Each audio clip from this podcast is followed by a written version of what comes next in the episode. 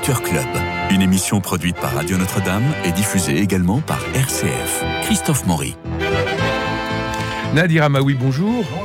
Nous recevons aujourd'hui Emmanuel de Chartres et Bérangère Dautin. Bonjour à tous les deux. Pour cette pièce, Le bateau pour Lipaya, que vous jouez tous les deux au studio Héberto. Alors, Alexei Nikolaevitch Arbouzov est né à Moscou en 1908. Il est mort dans la même ville en 1980. Orphelin très tôt, il est élevé dans un camp pour enfants. Et en assistant à sa toute première pièce de théâtre, Les Brigands Schiller, rien que ça, il se destine précisément au théâtre. Figurant à l'âge de 14 ans, il crée sa propre compagnie et écrit des pièces encouragées par le régime soviétique qui veut la création d'un répertoire spécifique. Les pièces d'Alexei Arbouzov ont été mises en scène dans de nombreux pays du monde. En URSS, son histoire d'Irkoutsk a été jouée plus de 9000 fois seulement entre 1960 et 1961, c'est vous dire. Beaucoup d'expériences d'Arbouzov dans le domaine de la forme témoignent de l'influence de Tennessee Williams et de John Osborne, on peut le dire. Alors c'est une de ces pièces le bateau pour l'Ipaya, que vous jouez tous les deux, Emmanuel de Chartres et Bérangère Dautin, sur la scène du studio Héberto. Traduit par Paul Quentin, adapté par Jean-Pierre Anet. Qui vous a donné l'idée de monter cette pièce? Alors, je peux dire que, que c'est moi, hein, Bérangère. oui, c'est l'idée. Voilà. L'idée est venue de moi parce que j'aime beaucoup Bérangère. Je l'ai vu dans tellement drôle. Puis on a déjà joué ensemble. On a joué ensemble en 71 pour la première fois. Et je me suis dit que c'était un rôle pile poil pour elle, où elle pourrait mettre toute sa fantaisie, son émotion. Enfin, que c'était un rôle qui lui permettait euh, de donner tout, toute sa valeur d'interprète et puis de, femme. Donc je me suis dit, après tout, je pourrais lui donner la réplique. Et, voilà, Alors, nous sommes comme ça. Nous sommes nous sommes en juillet 1964 à Riga, dans un sanatorium. Vous êtes le médecin-chef de l'établissement. Et vous avez convoqué pour 10 heures Volinine Yena Vasilovna, qui arrive à 14 heures. 4 heures de retard, ça commence bien. Et ça égratigne un peu votre autorité. Elle est là depuis six jours. Vous avez déjà reçu cinq plaintes, un comble. C'est une excentrique qui lit tout haut des pièces le jour, qui chante la nuit. Il y a forcément un conflit, donc on est au théâtre. Comment ça se passe pour vous euh? Bérangère Dautin lorsque vous arrivez avec 4 heures de retard en récitant des poèmes et en chantant la nuit euh, Vous parlez de... De votre personnage. De mon personnage ah ben Moi, elle, de toute façon, elle, elle suit son étoile. Qu'est-ce que... C'est une dingue mais non, non, elle suit complètement son étoile. Donc, euh, bon, Emmanuel va nous parler de son rôle pendant que vous coupez votre portable. Ah, Emmanuel, euh, vous, vous la recevez, vous êtes très, très, vous êtes totalement furieux de voir cette femme, cette dingue qui. Euh, oui, moi, je suis assez strict. Hein. J'ai d'ailleurs, je, je, fais partie de. J'ai été un comsomol. Hein. Ah donc, donc, je suis un homme de rigueur. De. Vous êtes chef. Je suis chef, j'administre. J'ai plus tellement d'espoir dans la vie, et donc de voir une personne qui vient me foutre le bordel pour parler comme on parle aujourd'hui, ça me met, ça me rend colère. Voilà. Curieusement, vous n'êtes pas alcoolique dans la pièce. Euh, Arbouzov ne voulait pas mettre ce personnage alcoolique alors qu'il l'était tous euh, à l'époque. Oui, je pense Il y a un grand respect de l'autorité soviétique, j'ai l'impression. Voilà. Et d'ailleurs, j'ai un petit insigne qui montre bien que je fais partie du, euh, de l'autorité soviétique, comme vous dites. Euh, soviétique et démocratique et humaniste et tournée vers l'avenir et le bien-être de tout le monde. Hein. Absolument. Euh, Nadir Maoui, vous avez vu la pièce Oui, tout à fait. J'avais une première question, une question justement pour Emmanuel. Est-ce que pour votre personnage, l'arrivée du personnage de Bérangère n'est pas un petit peu, comment dire, un grain de sable qui va un peu enrayer le, le, calme, la tranquillité, le, on va dire le, comment dire le. Oui L'automatisation de ce voilà de son de sa personnalité, sa personnalité, sa tranquillité, son son flegme, on va dire. Ben, ça va être plus que ça, peu à peu, ça va tout bouleverser. Hein. au début, bien sûr, au, début. Voilà. Donc, il est évidemment surpris, violé quelque part euh, par une une personne sur laquelle apparemment il n'arrive pas à avoir d'autorité mmh. et qui a un charme qui le fait sortir en même temps de ces sentiers de un petit peu soviétiques dans lesquels il était. Voilà. Alors c'est une comédie romantique qui met en scène deux individus que tout sépare et, que, et qui vont s'unir comme d'habitude. On connaît la fin, mais l'intérêt c'est pas de savoir euh, la fin, c'est de savoir comment ils vont y parvenir. Ici on a deux vieux, ça c'est différent. c'est l'expérience, les souvenirs, l'histoire, la sérénité, mais l'urgence de vivre. Et c'est ça qu'elle va vous faire découvrir, ce personnage de, de, Elle va me rendre en vérité la vraie vie, le bonheur de, de, vivre. Et euh, puis ensuite, je laisse la, parole à Bérangère, mais un moment, dans, les dernières pièces que j'ai jouées, il y avait Jean-Claude Idé qui nous a quittés. Et un jour, on était à la coupole. Euh, c'était une dernière fois que je le voyais, et je le vois encore me dire en face de moi ah, que c'est bon de vivre. Et puis, il s'est éteint quelque temps après, alors que trois mois avant, il était en pleine forme. Et quand je dis que c'est bon de vivre, je pense vraiment à ça, effectivement, que c'est bon de vivre. Comme dit Boris Cyrulnik, être vivant, c'est un miracle. Oh oui, moi, je... Moi, je trouve ce, personnage, j'y retrouve euh, mon premier prix, euh, première nommée. je veux dire que là, c'est, je retrouve tout, tout ce qui, je retrouve mes, mes 20 ans. Je faisais ça à 20 ans c'est-à-dire cette espèce de virtuosité, de trucs euh, extraordinaires, d'élan de vie, de, de charme. De... Vous êtes une luciole sur scène. Ben, oui, été un petit zébulon. oui, mais, de toute façon, mais, de toute façon, c'est ma nature profonde. Après, tout le monde a voulu que je sois tragédienne. Alors voilà, d'abord, ça m'a valu toutes ces tessitures de, vue, de, de, de, voix. de voix formidables. Euh, mmh. merci qu'on ait, qu'on ait voulu pour moi la tragédie. Mais, mais en fait, je retrouve vraiment mes 20 ans. J'étais comme ça à 20 ans et je jouais ça, et juste ça. Et c'est extraordinaire parce que je suis comme ça dans la vie, quoi qu'il arrive, quoi qu'il arrive, ben, je, tous les matins je me lève et il faut y aller, quoi, faut y aller. Puis c'est extraordinaire d'être là. Je m'émerveille de vivre. Et vous faites votre heure de bar ah ben je fais tous les matins et, ça, ça dépend beaucoup de ça aussi. Parce que la barre au sol que je fais tous les jours, quelque heure que ce soit, c'est aussi bien pour euh, le, le corps que la tête. Hmm. Parce qu'on se mesure tous les matins à soi-même. Où est-ce que tu en es ce matin, ma petite bonne femme? Alors, où tu en es? Eh bien, montre, prouve-moi ce que tu es. Et bien voilà. Alors, Emmanuel, votre personnage a 70 ans et se confronte à cette femme qui n'a jamais renoncé à séduire. Lui, il est accroché au passé, elle, elle est tournée vers l'avenir, bien que du même âge. La séduction et le désir de plaire est-il le remède vieillissement Écoutez, je crois que c'est un des remèdes. Mettez-vous bien près du micro. Oui, je dis, je pense que c'est un des remèdes, effectivement. Dès qu'on tombe amoureux, et c'est quand même ce qui va se passer petit à petit, sans même s'en rendre compte, on commence à revivre. Hmm. Alors quand, quand, on est tout seul, euh, on est dans, dans, un autre domaine. Maintenant, des gens vous diront, des philosophes, que l'homme le plus grand est l'homme le plus seul.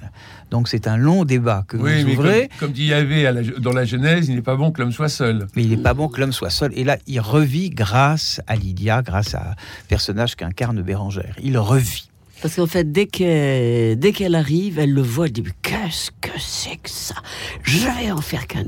Elle, dès, dès, qu'elle arrive, elle baisse son dévolu, elle sait qu'elle va en faire un homme. mais elle, a envie de le séduire. Ah, bah oui, Évidemment. elle fait tous les moyens pour le séduire. Mais parce qu'elle veut séduire pour vivre, c'est-à-dire pour ne pas vieillir. Et quelle que soit la personne qu'elle a en face d'elle, euh, elle est dans la séduction. Ah, ah bah oui, parce que c'est sa vie. Bah c'est une femme, enfin.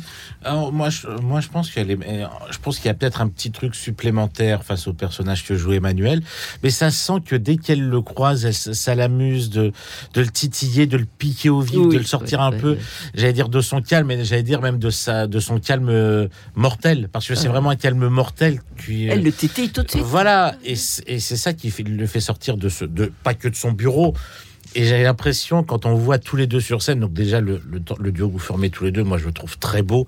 Il est drôle comme il est touchant à de multiples reprises sur la pièce. Et euh, oui, c'est, on a l'impression, pourtant vous avez une énorme carrière tous les deux, on a l'impression de voir deux grands enfants bah, sur scène qui s'amusent, mais qui s'amusent en permanence autant qu'il amuse le public. Et on ne sait pas qui est le chat et qui est la souris. Mais il y en a pas. Quand on les voit, en fait, il y en a pas. Ils s'amusent tous les deux l'un avec l'autre. C'est ça qui est magnifique avec, euh, avec cette pièce. nous nous contentons de vieillir sans nous en rendre compte, dit le médecin. On sent vraiment le, le, mm. neurasthénique. Enfin, c'est horrible. Et c'est le vrai sujet de la pièce. Vieillir est-il une, une fatalité? Évidemment. Mais comment ne pas en souffrir, justement? Et c'est dans ce dialogue, dans cette espèce de mm. ronde non amoureuse au départ, qui est un jeu mais un jeu qui Il n'y a aucune perversité dans, dans, ah dans cette pièce. Il n'y a que du naturel. C'est vrai, il y a, le fait que, euh, alors qu'on qu'on n'essaye pas, enfin moi en tous les cas, de séduire que peu à peu je ne peux pas faire autrement, que c'est le chemin et puis que c'est leur destin. Leur destin, c'est de se rencontrer au moment où il n'y avait plus d'espoir. Voilà. Elle lui demande Vous supportez votre solitude? Et il y a, il y a- il y a cette phrase Nous sommes des survivants. C'est un peu la phrase clé de la pièce. Ah oui, oui, Oui. et survivant à ce régime aussi. Parce que quand même, euh, Ouais. ils sont pas libres. Chaque fois qu'il dit et si nous faisions ça, et si elle dit toujours vous savez bien que nous ne pourrions pas.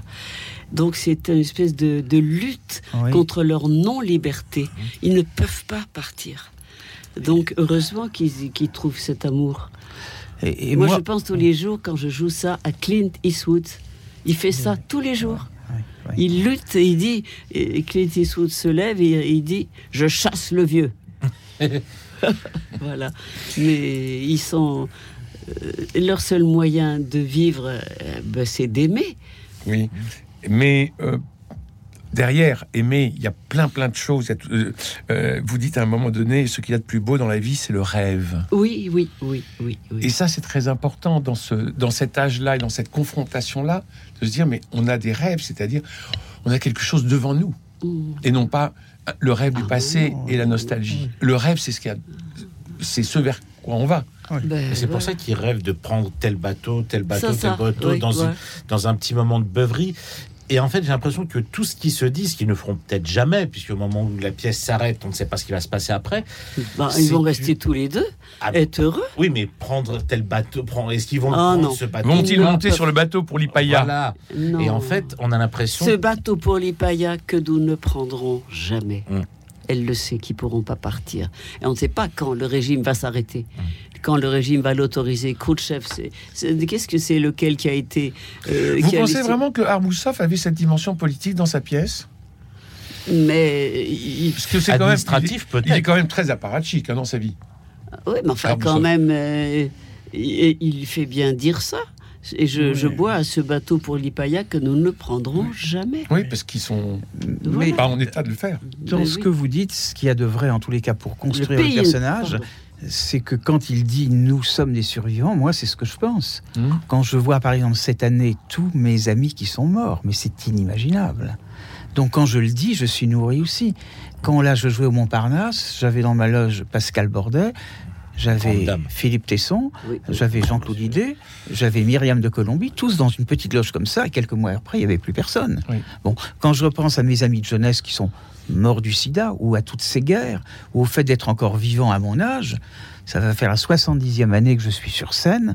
Quand je dis qu'on est des survivants, je le pense pour de vrai. Je pense qu'on est vraiment des, des survivants. Oui, vous le dites Puis un- du fond du je le dis du fond du cœur. Puis un monde qui a complètement évolué et qui va évoluer encore beaucoup. On en parlait par rapport au monde qu'on a connu. Donc c'est vrai qu'on est des dinosaures et qu'on est des survivants. La gaieté, c'est le premier pas vers la santé, vous dites à un moment donné. Oui, oui, oui. Euh, c'est aussi la clé. Alors, La clé pour survivre, c'est la gaieté. euh, c'est une des clés en tous les cas pour ne pas sombrer. Mais on sent Euh, il, il touche absolument à tout. hein, Ah, il, y a, il y a une oui, palette, euh, vraiment, pour, Oui, euh, bah, pour demeurer en vie et en vie de façon heureuse. Oui, oui. euh, malgré l'âge, parce que on déteste tous les vieillards et on devient tous ce qu'on déteste. Donc c'est un peu compliqué à vivre, mais mais comme mais quand même. Et là, il donne à la fois la gaieté, il donne la séduction, il donne euh, le- L'émotion. Hum? L'émotion. L'émotion, absolument. Et euh, il y a un moment donné, elle- je ne sais plus qui d'entre vous pose la question de la peur de la solitude. C'est et- moi. Et vous Et, la vous réponse, certains soirs comme un nuage. Voilà, voilà. Qu'est-ce voilà. que c'est joli, C'est beau, oui, oui. Certains soirs, oui, comme un nuage. comme un nuage. Oui. C'est c'est un texte qui est très poétique et très délicat, et que vous jouez dans la délicatesse et la tendresse. Mais heureusement. Écoutez, c'est vrai que c'est une, c'est une belle pièce. D'ailleurs, elle est presque devenue un classique parce que beaucoup, enfin pas beaucoup, mais enfin quelques-uns s'y sont frottés quand même de comédiens et de même. comédiennes. Moi, C'était la première fois que je la voyais. Ah, moi je Bah, l'avais vu dans toutes les productions. Ah oui Je l'avais vu avec Edwige Feuillère et Guy Tréjean. Oui. Je l'avais vu avec euh, Momone et Jeannot, euh, Simone Valère et Jean de Saillet. Oui. Ah bah, c'est là que je l'avais vu. Eh oui. moi, je l'avais vu. Et, et avec Jean-François. Guillet et Geneviève Casil. Mais j'ai pensé, vraiment, j'ai pensé à Bérangère au départ, à la pièce et à Bérangère. Et j'ai pensé qu'elle, elle apporterait une espèce de, de vraie fantaisie complètement débridée. quoi. Hum. Euh, oui, oui, Parce que oui. les gens Oui. euh, font, voient toujours en moi, enfin, ceux qui ne me connaissent pas, voient toujours en moi, oh là là, c'est Bérangère d'Autun, Oh, c'est une grande dame. Euh, C'est une grande oui. tragédienne. Oui, une grande dame. alors, cette grande tragédienne, je l'ai vue jouer il y a un an et demi de ça. une, euh, une voyante russe, mais, qui, me- Oh, mais qui était Qu'est-ce que j'ai aimé rire. ça. C'était la voyante russe, mais c'est tellement. hilarante. Ah, oui, oui, hilarante. Donc non, mais je vous, peux ne savez faire pas, tout vous ne savez pas être que tragédienne, vous savez faire rire. Ah, oui, C'est vrai qu'on vous a peut-être proposé que ces rôles-là, mais dans cette pièce-là et même dans le bateau pour l'Ipaya, euh, Emmanuel, moi je l'avais déjà vu dans, euh, dans la pièce euh, Élysée au Petit Montparnasse. Euh, Bérangère, bah, nous on se connaît depuis quelques années maintenant. Oui. C'est cette pièce-là, c'est c'est de la- c'est de l'émotion. Il y a un petit peu de tragédie aussi, mais il y a énormément d'humour. Et on voit un, un combat contre la solitude, mais on voit un peu un combat contre la mort de la part de ces deux personnages-là. Oui, oui, oui. Parce que la mort les a tellement entourés ces, Ah ces bah, a dernières de années, ces dernières plus de décennies, qu'ils ont perdu les, leurs- les êtres les plus chers qu'ils avaient. Oui.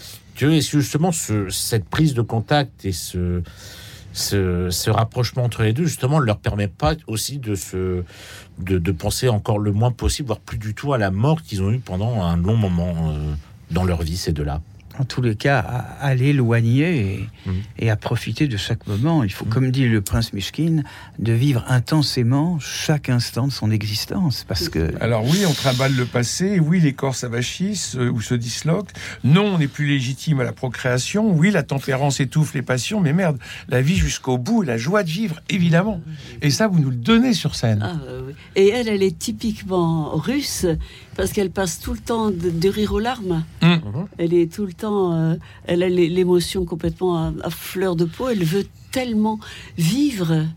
Pour elle, la mort, c'est ça n'existe pas vraiment. Et elle est vraiment, voilà, j'adore qu'elle soit, qu'elle passe tout le temps comme ça du Elle rire reste aux larmes. côté. Elle est russe typiquement. Oui, mais comme russe. tu es dans la vie, dans la vie, vous voyez Bérangère, elle, elle hurle parce que je sais pas, il y a un petit truc, hein, puis trois secondes après, elle éclate de rire.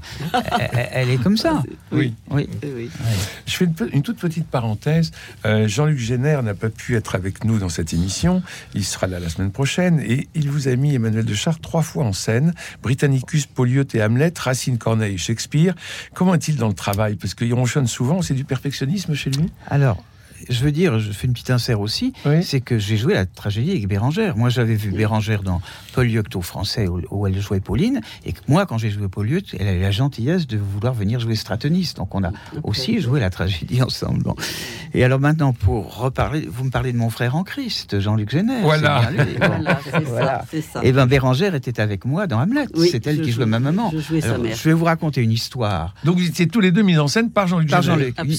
Ah, une, une histoire extraordinaire qui, qui bon, c'est que donc on avait une scène très amoureuse de la mère et d'Hamlet Mhm. que nous avait réglé Jean-Luc.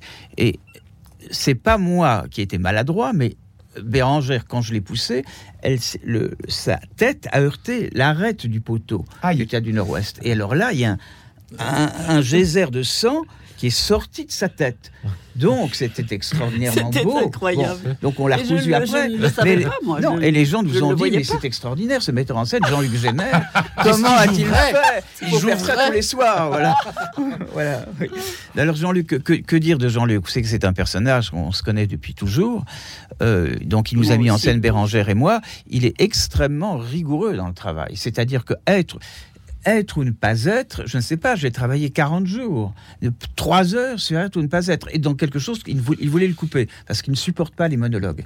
Je lui ai dit, si tu coupes être ou ne pas être, je ne joue pas Hamlet.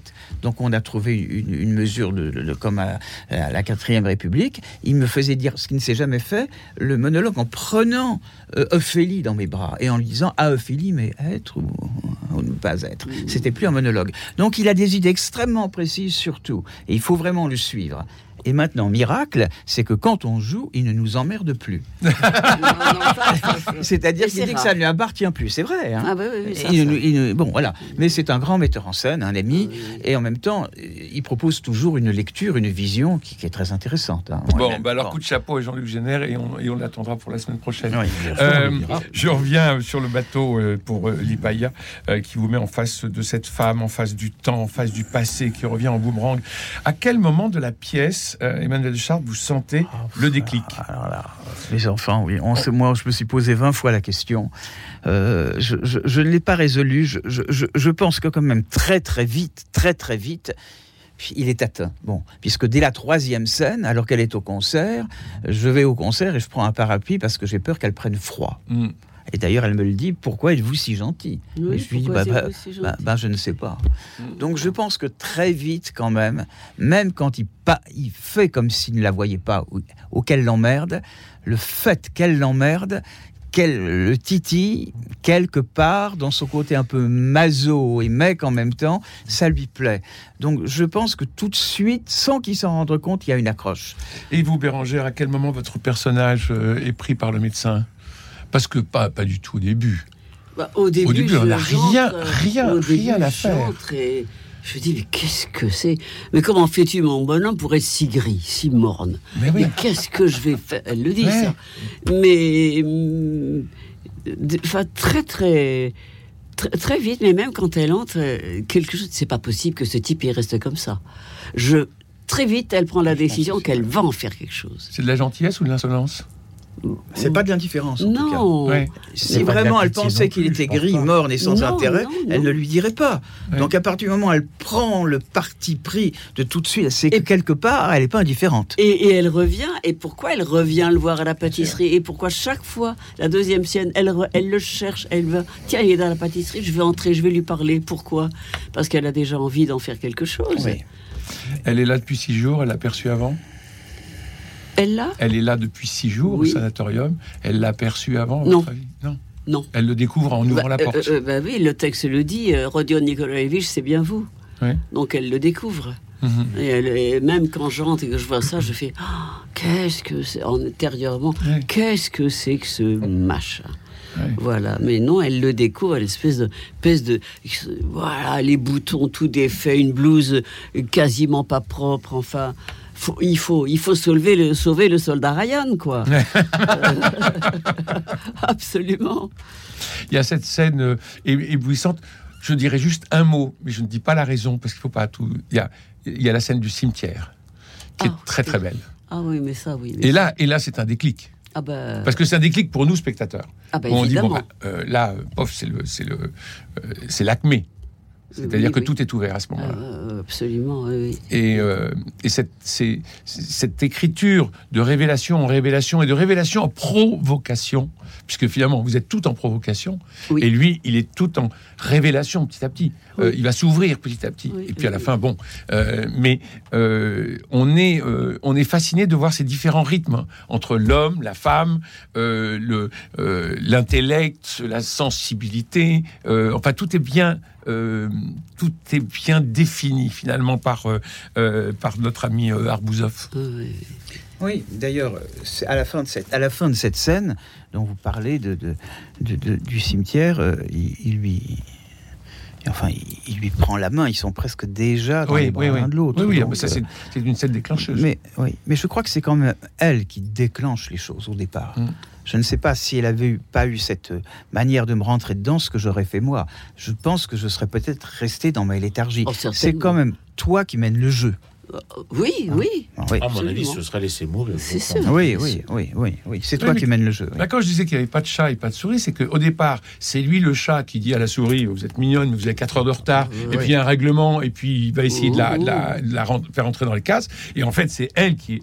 Elle est aussi un chat et qui va le prendre pour la Ah, souris et- et, exactement. et- et qui va l'amener à ses propres, à ses propres euh, dessins. Oui. Donc euh, c'est ça qui est, je trouve très très juste dans l'écriture de la pièce, c'est que on est toujours sur cette ligne de crête entre vous deux. C'est vrai. Et le- la scène la plus chat et souris, c'est après le cimetière, Mm. où quand même ils ont été très loin. Je vous demande pardon parce que moi je vis.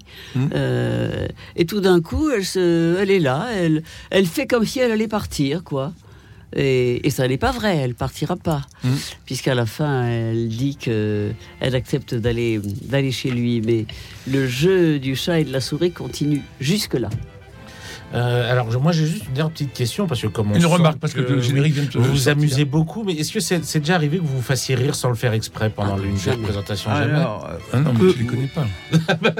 C'est Peu, rigueur, mais- méthode, discipline avec euh, Bérangère Dautin. quand je, quand je lui ai dit l'autre jour, je l'ai porté dans mes bras au lieu de dire 3 km, Ah oui, 20 ça. km, euh, intérieurement, je me suis dit, oula, bon. Euh, moi, j'ai pas scié. Et mais- Ah bon, vous étiez solide dans ce temps-là. Le bateau pour l'Ipaya du jeudi au samedi à 19h au studio Héberto 78 bis, boulevard des Batignolles. C'est jusqu'au 31 décembre. Précipitez-vous. nous prolongeons. Ah, succès, on prolonge. Non, non, non, désolé, nous prolongeons jusqu'à fin février, je crois. Parfait, merci. Donc, euh, merci Emmanuel de Chartres. Merci euh, Nadir Amaoui. Euh, merci Bérangère Dautin. Il me reste à remercier Cédric Coba, euh, François Dieudonné, Philippe Malpeuch, Louis-Marie Picard et Camille Meyer pour la réussite technique de cette émission. Lundi, nous nous retrouverons pour une exposition au Centre Pompidou. Gilles Ayot, un peintre étonnant, méconnu. On en reparle lundi. Je vous embrasse.